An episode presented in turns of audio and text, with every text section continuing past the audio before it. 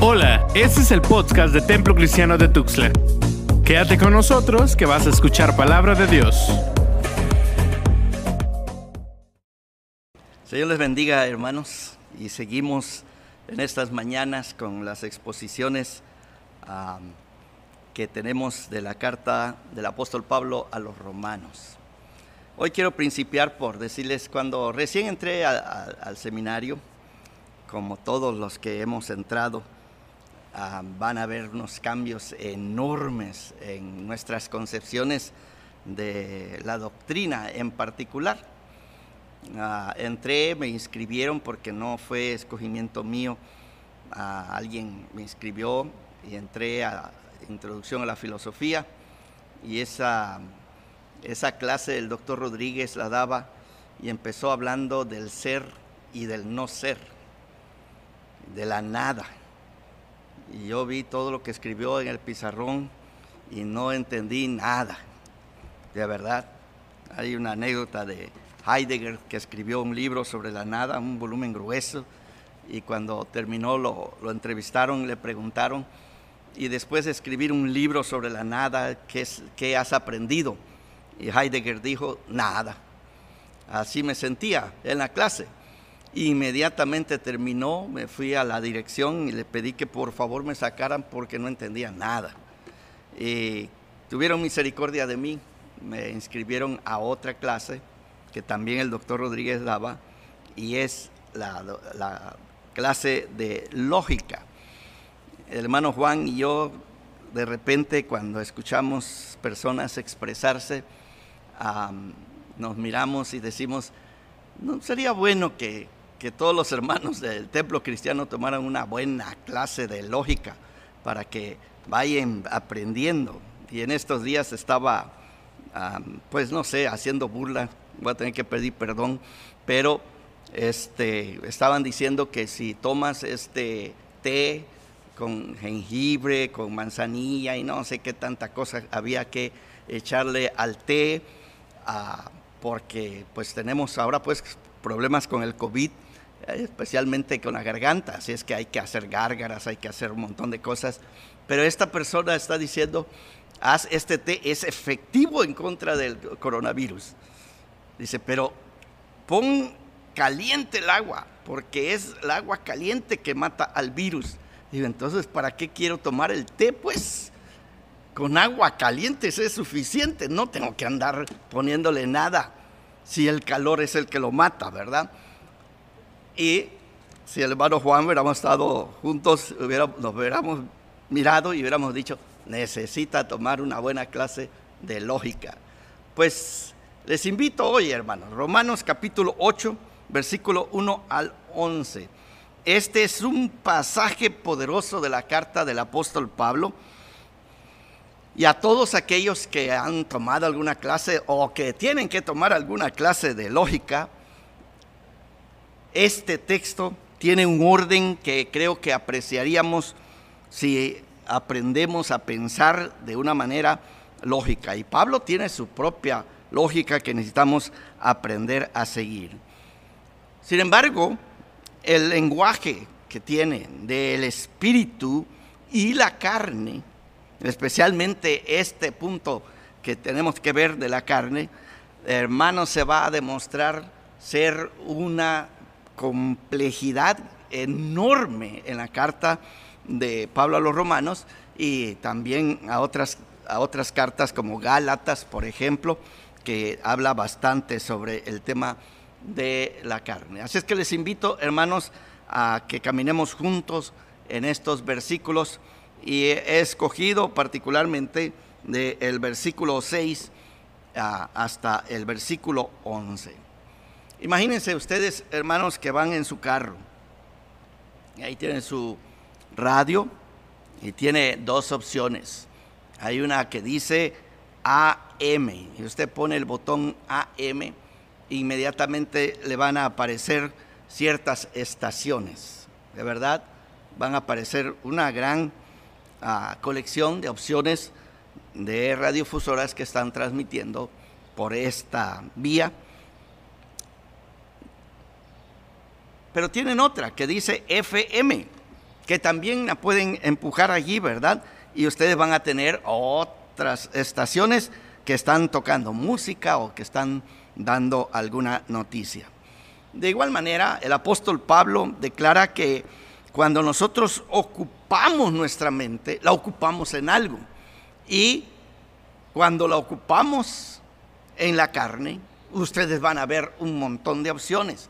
Y cuando ocupamos nuestra mente en las cosas del Espíritu, del Espíritu vendrán algunas opciones. Si ustedes toman el tiempo para leer, la carne está asociada con palabras y frases como muerte, cuerpo, muerto, pecado, enemistad. No pueden agradar a Dios, no están en Cristo o no son de Cristo mientras que el Espíritu está asociado con vida, paz, justicia y el Cristo que está en nosotros. Pero es aquí precisamente donde nosotros necesitamos poner mucha atención.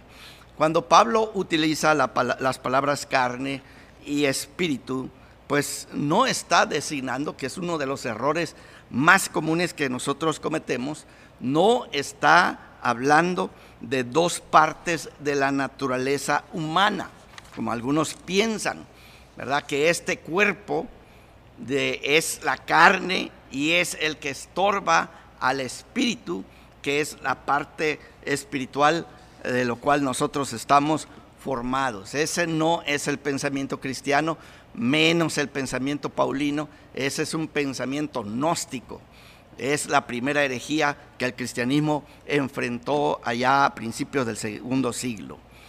Un estilo, el de la carne, es un estilo de vida, hermanos, que se centra en el yo. Y la esencia de este estilo de vida se basa, pues, en que nosotros pensamos en nosotros mismos, nuestro ego, nuestras necesidades personales. Este es el camino que va a ser definido como el camino de la rebelión y de la idolatría. Entonces no se refiere a esto físico que nosotros decimos carne, sino a un principio que opera tanto en lo físico como en lo espiritual de un ser humano. Mientras que el segundo estilo de vida, el del espíritu, es un estilo de vida que reconoce al señorío de nuestro Señor Jesucristo y este señorío nos libera de la esclavitud del pecado y del yo. El centro de este estilo de vida de alguna manera está entonada con nuestro Dios y busca hacer la voluntad de Dios, caminar el sendero que Dios estableció, marca el camino cotidiano de nuestra vida. Y el punto de vista de Pablo sobre esto no es dividirnos a nosotros en dos naturalezas elementales, sino que enfatiza el hecho de que escogemos centrarnos en algo en donde nosotros vivimos toda nuestra vida. Si yo me centro en la carne, no solamente mi cuerpo, pero también mi espíritu o mi alma están centrados en el ego, en el yo, en servirme a mí mismo. Y este es el camino de la carne. El lenguaje entonces puede ser problemático porque necesitamos mantenerlo constantemente en nuestra mente. El problema no es la dicotomía que parece que estuviera hablándonos el apóstol Pablo. Cuando el apóstol habla de la carne y de la enemistad contra Dios, se nos viene a nosotros la definición que Juan Calvino nos ofrece en la historia de la doctrina. Y de paso, aquí entre nosotros, ¿verdad? Nosotros somos nazarenos y casi siempre que hablamos de Juan Calvino lo vemos como un enemigo. Y no es así. No es tan sencillo como decir él es el enemigo. No es así. Hace ah, varios años predicaba en Arriaga y estaba hablando acerca de este punto que quiero enfatizar aquí Ah, y decía, nosotros los nazarenos somos personas que creemos en la depravación total del ser humano. Y bueno, no sé qué más explicaciones estaba dando en ese contexto allá en Arriaga. Y luego un hermano se me acercó y me dijo, hermano, eso no enseña la iglesia al nazareno. Le dije, pues tal vez algún nazareno que no vale un centavo, pero los nazarenos que conocen bien su doctrina saben que la doctrina de la, de la depravación del ser humano, la depravación completa, la caída completa, la aceptamos, la creemos, somos agustinianos, etcétera, etcétera. Y me dijo, pues le voy a demostrar que no es así. Y quedamos pendientes a ver dónde nos vamos a encontrar, ¿verdad? Para pelear sobre esto. No, hermanos, cuando Calvino habla acerca de que nosotros los seres humanos estamos totalmente depravados, está hablando precisamente de, ah, de este principio que Pablo está hablando aquí.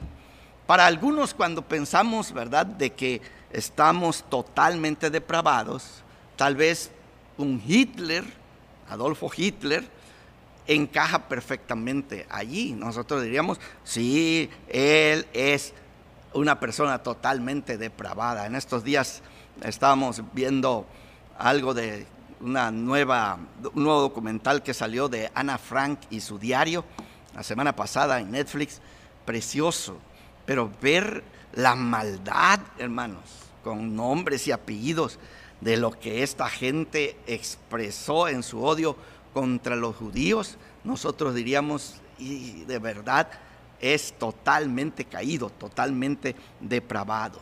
Tal vez si vamos a las cárceles donde están hombres y mujeres que de verdad han sido asesinos, son crueles, malvados, nosotros diríamos, ellos encajan bien.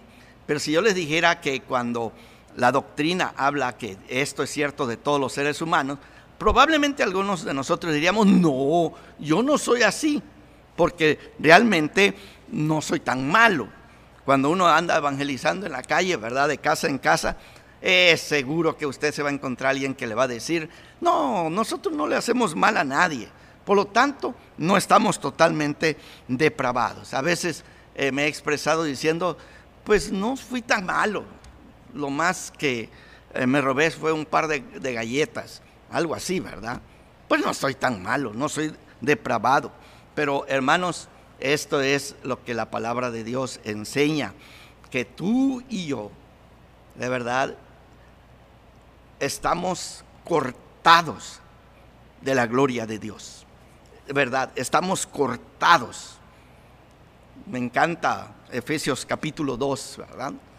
Que habla de que estábamos muertos en nuestros delitos y pecados. Otra expresión que creo que describe muy bien es, dice Pablo, eh, son hijos de ira, igual que todos los demás, hijos de ira. Suena fuerte. Bueno, eso es lo que nosotros somos. Me encanta en este punto Dietrich Van Hafer. Dice, yo soy pecador porque la Biblia dice que soy pecador, aunque no me sienta pecador. Me gusta, porque este es el valor de la doctrina, describe la realidad, aunque tú no lo sientas, no lo, estés viviendo, experimentando. Nosotros somos carne y por lo tanto estamos en constante desacuerdo con las leyes de Dios, en rebelión completa. Tal vez pues pensaríamos, ellos, nosotros no. No, no es así. Todos estamos incluidos. Y Pablo habla de las consecuencias de ocupar la mente en las cosas de la carne en lugar de las del espíritu. Tremendo. Si yo soy pecador como Juan Calvino lo describe, no puedo hacer nada para mi salvación. Entonces, ¿cómo me puedo ocupar en las cosas del Espíritu? No tengo deseos. Es más, estoy en contra de ellos por mi naturaleza pecaminosa. Entonces, la pregunta que se levanta en este capítulo es, ¿cómo ocupa uno la mente en las cosas del Espíritu? Muchos creen que es simple que lo único que tienes que decir es no. Por ejemplo, si tienes problemas con el alcohol, lo único que tienes que decirle al alcohol es no. Y ya está todo resuelto. Ah, siéntese con nuestros hermanos que están luchando con el alcohol y les van a explicar que no es tan sencillo como decir, no, no voy a tomar. Van a descubrir que todo su ser conspira en contra de ese no. Lo que enfrentamos, hermanos, de verdad es algo complejo, muy complejo, y no requiere mucha experiencia aprender que desear algo y seguirlo hasta las últimas consecuencias es lo más dificultoso que hay en la vida de cada uno de nosotros los seres humanos. Una vez has decidido seguir a Cristo, Pablo está diciendo nosotros tenemos que colocarnos en una posición en la cual debemos de crecer en nuestra vida espiritual, en la vida del Espíritu. Así como ustedes y yo entendemos perfectamente que un jardín requiere ciertas condiciones para crecer, de igual manera sería con nuestras vidas. Sigamos este ejemplo, ¿verdad? Cuando ustedes quieren crecer un jardín, pues hay cosas que nosotros no podemos proveer, excepto en segundo nivel, como la luz del sol. La luz del sol es parte de nuestro universo y las plantas necesitan de la luz del sol. El agua, pues cuando llueve, ¿verdad? Hay suficiente agua.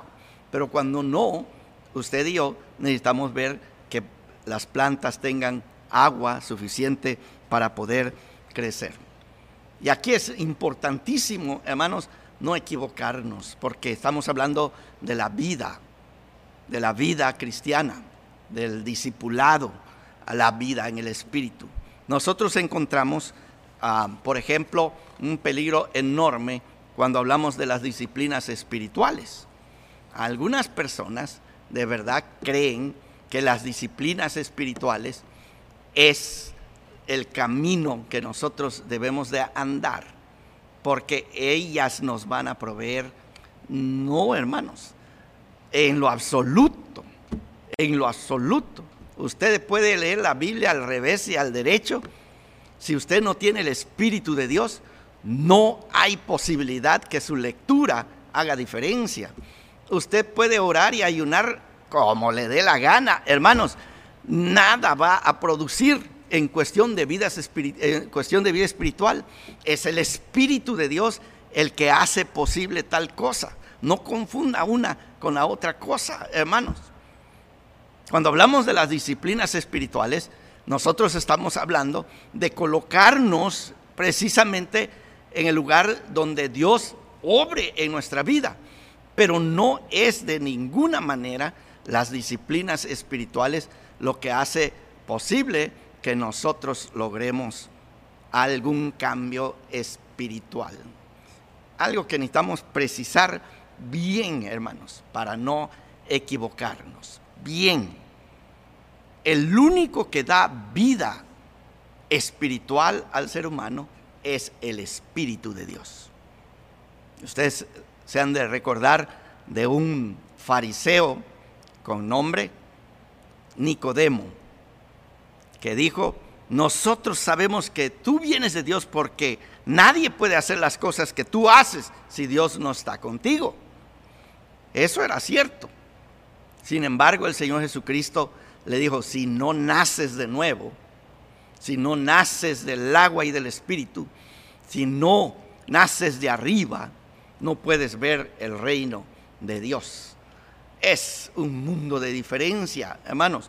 Y no es que el otro sea innecesario o, no tenga algún valor, tiene su valor, pero lo primario, lo principal es esto. ¿Cómo puedo yo ocuparme en las cosas del Espíritu?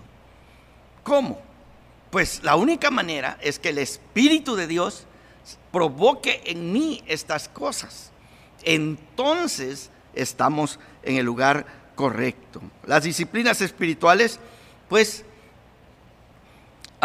serían algo parecido como el agua, la luz, el terreno que se requiere en un jardín. Estas disciplinas nos ponen en el lugar correcto para crecer. pero el crecimiento, dirá el apóstol Pablo allá en Corintios, lo da el Señor. No lo da la oración, no lo da el ayuno, no lo da la lectura de la palabra de Dios, lo da el Señor. Entonces, lo que nosotros necesitamos estar constantemente cuidándonos es no errar, no perder el camino, ¿verdad? Nosotros necesitamos escuchar a Dios, necesitamos abrir nuestro corazón a través de la oración, la meditación, la lectura, el estudio y todo lo demás para que el Señor moldee nuestras vidas. Pero, de nuevo regreso a lo básico, ¿sí? Es el Espíritu de Dios, el único que puede darnos vida espiritual. Entonces, ¿de quién es este trabajo, verdad? Si estamos poniendo atención a la lógica del apóstol Pablo, esto ah, nos debe de llevar a la siguiente pregunta. ¿La obra de quién es esto? ¿Está Pablo diciendo que somos nosotros los seres humanos que hacemos esto? Si así fuera la respuesta, la pregunta sería, bueno, ¿y qué lugar tiene Dios en todo esto? Si respondemos, es el Espíritu de Dios que lo hace, entonces la pregunta sería, bueno, ¿qué papel tenemos nosotros en todo esto? De igual manera, ¿verdad? El tema de la agencia, quién hace qué, corre como un hilo a través de todos estos versículos. Y el verso que nos da la impresión parece, y por eso tenemos que leerlo de manera lógica, ¿verdad? Que somos nosotros los seres humanos los que iniciamos la búsqueda. No, no. Ralph P. Martin, profesor en el seminario de Fuller, por ahí escribe algo interesante. dice que cuando entremos al cielo habrá un letrero que diga, llegaste aquí porque escogiste a Cristo. ¿Sí? Me gusta. Llegaste aquí porque escogiste a Cristo y ustedes entran a la puerta del cielo y ustedes se dan la media vuelta y leen, ¿sí? Porque fuiste electo desde la eternidad. ¿Qué les parece? ¿Sí? Las dos cosas de alguna manera aquí viniendo a, reunirse. Lean conmigo el versículo 9. Miren cómo está este versículo. Mas vosotros no vivís según la carne sino según el Espíritu, si es que el Espíritu de Dios mora en vosotros. Y si alguno no tiene el Espíritu de Cristo, no es de Él. De repente algún hermano, hermana, me hace preguntas acerca del bautismo con el Espíritu. Cuando hablan así, yo sé que la pregunta va a ser sobre hablar en lenguas, pero algunas personas me han dicho, es que me encontré con un hermano pentecostal que dice que nosotros no tenemos el Espíritu.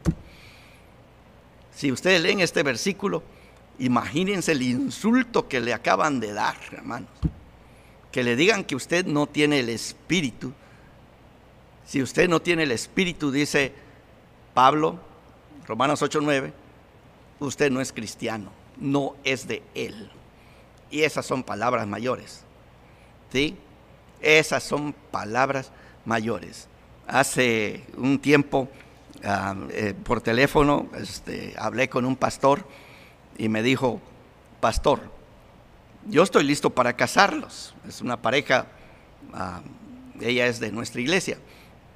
Estoy listo para casarlo, pero quiero estar absolutamente segura, seguro que la muchacha es cristiana, porque yo no quiero casar uno cristiano y una no cristiana. Y le dije, oye, ¿cómo sabes que el tuyo es cristiano? Pues, ah, porque es de su iglesia, pues entonces es cristiano, ¿verdad? Algo así. Y pues cuando se me para el pelo, entonces, ¿verdad? Bueno, los casó, no sé si este, con fe o sin fe, pero los casó, ah, creo que aceptó que era cristiana, ¿verdad? Pero hermanos, si alguien le dice que usted no tiene el Espíritu, le está diciendo, usted no es cristiano. Pablo escribe de esta manera en este versículo. Este es un, asunto crítico, ¿sí? Especialmente en una cultura que nos comunica que nosotros somos los capitanes de nuestro propio destino. ¿Qué les parece? ¿Quién es el que conduce tu barco? Tú. Si tú eres el que conduce tu barco, hermano, hermana, no eres cristiano. Estás hundido en la carne como más no poder. Que no andas haciendo pecados, adulterando, traicionando, robando y haciendo otras cosas allá en el mundo. Eso sería secundario. Pero si tú eres una persona de las personas más buenas de este mundo, pero en el timón de tu barca no es el Espíritu de Dios el que está dirigiendo, no eres cristiano, no eres cristiana. Entonces, el texto es importantísimo, hermanos. No, nosotros no somos los capitanes de nuestro destino. Hace rato que nosotros le, le dijimos a nuestro Dios, Señor, toma el control de nuestras vidas. Él la tomó y está dirigiendo nuestra vida. Se trata más, hermanos, aquí de, el pecado, de el pecado con mayúscula, que es el que realmente controla. Cuando tú dices que tú controlas tu vida, es el pecado el que está controlando tu vida. Versículo 10, escúchenlo bien, porque Pablo es bien lógico aquí, miren. Pero si Cristo está en vosotros, pueden decir, sí, hermano, yo sé que Cristo está en mí. Entonces, escuchen, el cuerpo en, verdad está muerto a causa del pecado, mas el espíritu vive a causa de la justicia. Este décimo versículo, hermanos, aparece una palabra que ya se ha discutido largamente en Romanos, capítulo 1 en adelante. La justicia en las escrituras es la relación correcta que tenemos con Dios. Capítulo 5, versículo 1 decía, justificados pues por la fe. Justificados por la fe. Esto no es de nosotros. Quien nos justifica es nuestro Padre Celestial que nos ha aceptado. ¿Y en qué condición nos encontró? Éramos débiles, éramos pecadores éramos enemigos de Dios. Pero Él, por su gracia en Cristo, nos reconcilió a través de su Hijo y nos justificó. Entonces la justicia es esta relación. No es que yo me puse eh, de acuerdo con Dios, que me reconcilié con Dios. No. Dios estaba en Cristo reconciliando al mundo consigo mismo es Él el que tomó la iniciativa y me aceptó tal como era, con todos mis pecados y todo lo sucio que yo era. Y me perdonó y me limpió y me ha puesto en el camino correcto y me ha dado su espíritu porque ha derramado su amor en mi corazón. Entonces nosotros estamos llenos del Espíritu precisamente porque ese amor de Dios se ha derramado en nosotros y Él es el que establece esta relación correcta con nuestro Dios. La única forma de tener una relación correcta con Dios es a través de nuestro Señor Jesucristo, a quien Él envió precisamente para hacer posible esa comunión. Este pues este versículo señala el papel de Dios como el actor principal y el que transforma nuestras vidas. Nosotros los ah, wesleyanos nos consideramos como personas sinergistas, es una palabra técnica, pero nunca con mayúscula, porque jamás consideramos que el ser humano es una persona igual con Dios. No, hermanos. Él es el gran rey y nosotros somos este ser insignificante que por su amor nos ha visitado y nos ha redimido en Cristo Jesús. Pero porque Dios ha hecho eso, a través de su gracia, Él está obrando en nuestra mente para que tú y yo nos ocupemos en las cosas del Espíritu. ¿Sí? No el Espíritu hace todo por mí, sino que el Espíritu empieza a hacer las cosas a través de mí. Y entonces, la lógica que tenemos aquí, muy interesante. ¿sí? Pablo dice, ustedes no viven según la carne, sino según el Espíritu. Acuérdense que Pablo no conoce a los romanos. Conoce a algunos y de oídas. Pero desde el principio, Él les dice, ustedes que han sido llamados a ser santos para la obediencia de la fe, una palabra teológica grandototota en Romanos, para la obediencia, ¿sí? La obediencia de la fe. ¿Quién es el que obedece? Tú, yo, cuando obedecemos al Espíritu que nos invita.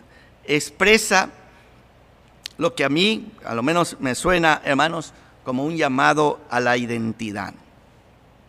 Como un llamado a la identidad. En la película que estoy seguro la mayoría de ustedes han visto, ah, del Rey León, Mufanda, le da un golpe en la cabeza al Rey León y le dice que recuerde quién es él. Me encanta, porque esa historia, como muchas otras historias ah, de los cuentos, tienen esa nota. Ah, de pronto encontramos el verdadero heredero. En cada uno de ustedes hay un hijo y una hija de Dios. Entonces como que la palabra nos, nos da un golpe y nos dice, acuérdate quién eres. Recuerda exactamente quién eres. ¿Y quién eres tú? Dios quiera que puedas decir, yo soy un hijo de Dios, soy una hija de Dios. Este llamado a recordar nuestra verdadera relación con Dios, que no la logramos nosotros porque hicimos mandas a algún lugar y caminamos de rodillas o algo parecido, sino porque allá en la cruz del Calvario, allí nosotros fuimos justificados y allí fuimos adoptados como hijos de Dios. Pues esta doctrina ah, nos lleva, por ejemplo, al Antiguo Testamento. Sed santos, dice a Levíticos 19.2, sed santos porque yo soy santo.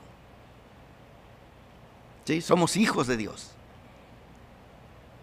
Ocúpate de las cosas del Espíritu. O el Nuevo Testamento que nos va a decir, antes no erais pueblo, pero ahora sois el pueblo de Dios. ¿Y cuándo nos constituyeron pueblo? Allá en la cruz del Calvario. Y ese día que tú dijiste, acepto esos beneficios que provienen de la cruz del Calvario para mi propia vida. Hermanos, este llamado a recordar constantemente se lleva a cabo en los momentos que tomamos. Cuando tú en la mañana abres la palabra, le pides a Dios que ilumine. ¿Se acuerdan el texto de hoy? A Salmo 119, 105 lámpara es a mis pies tu palabra. Yo lo leo y digo, eso es para mí. Pues sí, porque tú eres el hijo, eres la hija de Dios y esa es la luz que te va a ir iluminando el camino que has de caminar. Sí, hermanos, allí viene la exhortación a que nosotros lleguemos a ser lo que ya somos en Cristo Jesús. Me lleva al versículo del Evangelio de San Juan, de cierto, de cierto os digo, el que cree en mí, las obras que yo hago, él las hará también, y aún mayores hará, porque yo voy al Padre. Somos de la familia de Dios, hermanos. Algunas preguntas pudieran ayudarnos tal vez a explorar cada línea del pensamiento del apóstol Pablo, porque es riquísimo este texto. ¿Cuándo o por qué es más posible que se te olvide que eres el hijo o la hija de Dios. ¿Se acuerdan? Hace unos domingos estaba predicando de Martín Lutero que ah, cuando en problemas decía, soy bautizado, soy bautizado. Y como esto lo he venido adoptando en mi vida por años, cuando en problemas recuerdo, soy cristiano. Y los cristianos hacemos esto. Cuando estoy en momentos en especialmente en consejería pastoral, me acuerdo, soy un ministro del Señor. O sea, usted y yo necesitamos recordar, recordar qué somos. Nosotros somos gente que vivimos en el Espíritu. Pero ahorita estoy caminando en el camino del mal. Ah, sí. Pero eres un hijo de Dios, date la media vuelta. Es tiempo de regresar, de arrepentirte, pedirle perdón a Dios y volver porque si te ocupas en las cosas de la carne, de la carne vas a cosechar muerte y muerte eterna. Por eso constantemente ponemos por todas partes que se nos recuerde que somos los hijos de Dios. Y es algo que nos está impactando. El hecho de venir a la iglesia, de entrar por sus puertas, de estar en la congregación y de cantar juntos, es un recordatorio que nosotros somos el pueblo de Dios, la familia de Dios, y que debemos de caminar en los caminos del Espíritu. Pero la pregunta sería, ¿cómo recuerdas pues quién eres? Bueno, ¿qué les parece el valor tremendo de leer las escrituras, de aprenderlas de memoria? Porque cuando estás en problemas, qué bonito que el Espíritu viene y te recoge ese texto y te lo pone allí para que lo pienses, ¿verdad? Estás en problemas y viene aquel versículo que dice, ah, no temas, yo estaré contigo, esfuérzate y sé valiente. Y, y, lo empezamos a oír y hasta como que empezamos a surgir y decir, sí, yo soy cristiano y no hay nada ni nadie que me pueda detener. Pablo va a llegar a este punto de cantar en el capítulo 8.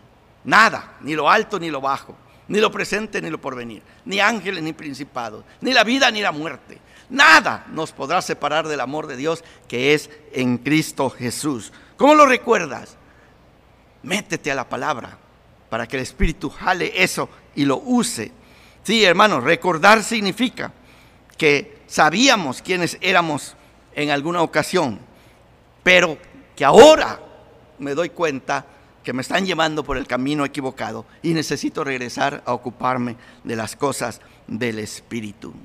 Finalmente, ¿cómo, hermanos? Nuestra adoración como comunidad de fe nos ayuda. Para todos ustedes, ya sea que están aquí en el templo o que están en sus casas o en el camino, que están escuchando la palabra de Dios, mi mensaje para ti de la palabra de Dios es, es ocúpate en las cosas del Espíritu ocúpate, ocúpate, ocúpate, porque es de allí donde tú vas a obtener las fuerzas. Pero concluyo, porque este, este texto y quizás el verso más lleno de promesas, ese es versículo 11, escúchenlo. Y si el espíritu de aquel que levantó de los muertos a Jesús mora en vosotros, mi pregunta sería, ¿mora el espíritu de Dios en tu vida? Si puedes decir, amén, esto es para ti. ¿Sí? El que levantó de los muertos a Cristo Jesús, vivificará también vuestros cuerpos mortales por su espíritu que mora en vosotros. Y esto ya está en movimiento, está en progreso. Me gusta estos escritores, y tal vez más adelante les hable de esto, pero que nos dicen qué es la santificación. Me gusta un escritor que se, uh, que se apellida Bengal, J.A. Bengal. Él dice, la santificación es el inicio de la glorificación. ¿Y qué es la glorificación? Es la conclusión de la santificación. Me gusta, porque ustedes ya están en el camino. Si el Espíritu de Dios mora en ustedes, ya ustedes están en el proceso. Su estilo de vida es evidencia de que de pronto van por el camino malo, el Espíritu mueve la conciencia, mueve un hermano para que te llame la atención, te jale las orejas y recuerdas, si es cierto, yo soy un hijo de Dios, este no es el camino, y regresas y vas caminando por el camino que te va llevando hacia la vida eterna. Hermanos, hermanas, este espíritu poderosísimo, hermanos, que levantó a Jesucristo de los muertos, es el mismo que mora en nosotros y el que está con su poder transformándonos, haciéndonos caminar por el sendero del seguimiento de nuestro Señor Jesucristo y que al final de la historia este espíritu también resucitará nuestros cuerpos para la vida eterna. Este es lo que tenemos aquí, la promesa. Clave es recordar que nosotros estamos, por la gracia de Dios en Cristo Jesús, enraizados en Cristo, en Dios, en este espíritu que trabaja en nosotros. Concluyo, hermanos, por decirles lo siguiente. Capítulo 7, 14 al 25. Es un hombre sin el espíritu. Y ante el enemigo, que es el pecado, y con su ayudante la ley, finalmente te llevan a ser una persona miserable. Lo que está diciendo Romanos 8. Ocuparte de la carne trae muerte. Pero tan pronto aparece el Espíritu de Dios, no hay diablo, no hay pecado y no hay muerte para los hijos de Dios, porque el Espíritu Santo es vida y paz. Eso es lo que escribe el apóstol Pablo. Ocúpate, hermanos. Ocúpate, hermana. Ocúpate. Ocupa tu mente, ocupa tu vida, ocupa todo lo que eres en las cosas del Espíritu. Y del Espíritu cosecharás vida, vida eterna. Señor les bendiga, hermanos. Esto fue el podcast del Templo Cristiano de Tuxtla. Recuerda que tenemos nuevos episodios cada semana. Dios te bendiga.